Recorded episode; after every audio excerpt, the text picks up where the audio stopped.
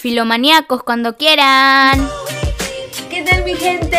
Bienvenidos al segundo, ya segundo capítulo, wow, qué rápido. El día de hoy tenemos dos grandes co-invitadas a hablar sobre esta carrera que tiene un amplio desarrollo profesional. Comunicaciones para ser más exactos. Sin más que decir, démosle pase a Kemi y Adriana, por favor, un aplauso. Por favor, aquí no pueden faltar los aplausos. ¿Qué tal chicas? ¿Cómo están? Hola Ángela, ¿qué tal? Un placer también estar aquí con ustedes. Hola, un gusto poder estar aquí acompañándolas. Como primeras invitadas y futuras profesionales, cuéntenles al público qué están estudiando. De hecho, voy por la rama de comunicaciones, ya que desde niña me gusta mucho hablar frente a las cámaras e informar todo lo que pasa en mi país. Estudio para ser una especialista en marketing, porque me ayudará a mantenerme siempre al tanto del factor de las empresas que valoran sus clientes. Veo que tienen distintas opiniones a pesar de querer seguir la misma profesión. Esto me lleva a preguntarles, ¿hay alguna virtud de su carrera de la cual sientan orgullo?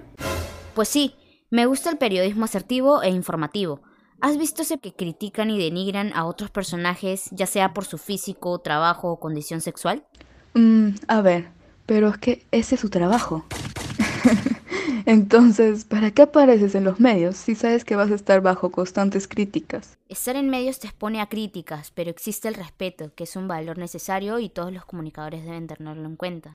Pues considero que hay otros aspectos igual de importantes, como lo es mostrar transparencia y mostrar la realidad. Mm, ¿Realidad? ¿Exactamente en qué? Ya sabes, un buen comunicador, según la rama que desee, en este caso el periodismo, claro, Debe mostrar las realidades de la sociedad, no esconder nada al público. Concuerdo, definitivamente hay muchas virtudes, pero en comunicaciones habrán algunas que prevalezcan más que otras, ¿no te parece?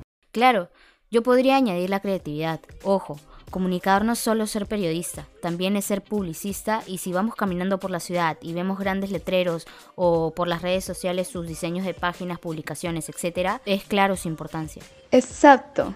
De hecho, los de relación públicas, al ser responsables de la imagen de una empresa, deben tener y generar confianza en su público. Ángela, los nuevos y futuros comunicadores deben tener en cuenta que van a adquirir una versatilidad de conocimientos a lo largo de su carrera, así que deben ser tenaces y demostrar que pueden. Qué buena reflexión en el final, Adriana. Definitivamente concuerdo contigo. Mejor no pudiste decirlo. Y bien, me gustaría quedarme a charlar con ustedes, pero el tiempo hoy nos ha jugado en contra.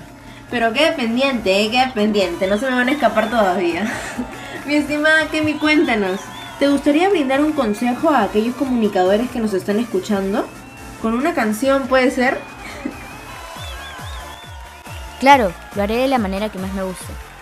DJ, suélteme la pista.